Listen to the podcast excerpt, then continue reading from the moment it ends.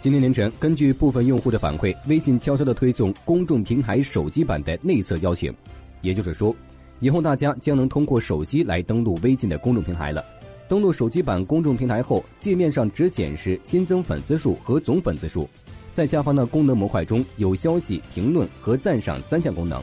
在现有版本下，用户仍然无法做到微信公众平台的其他主要功能，比如素材管理和群发消息等。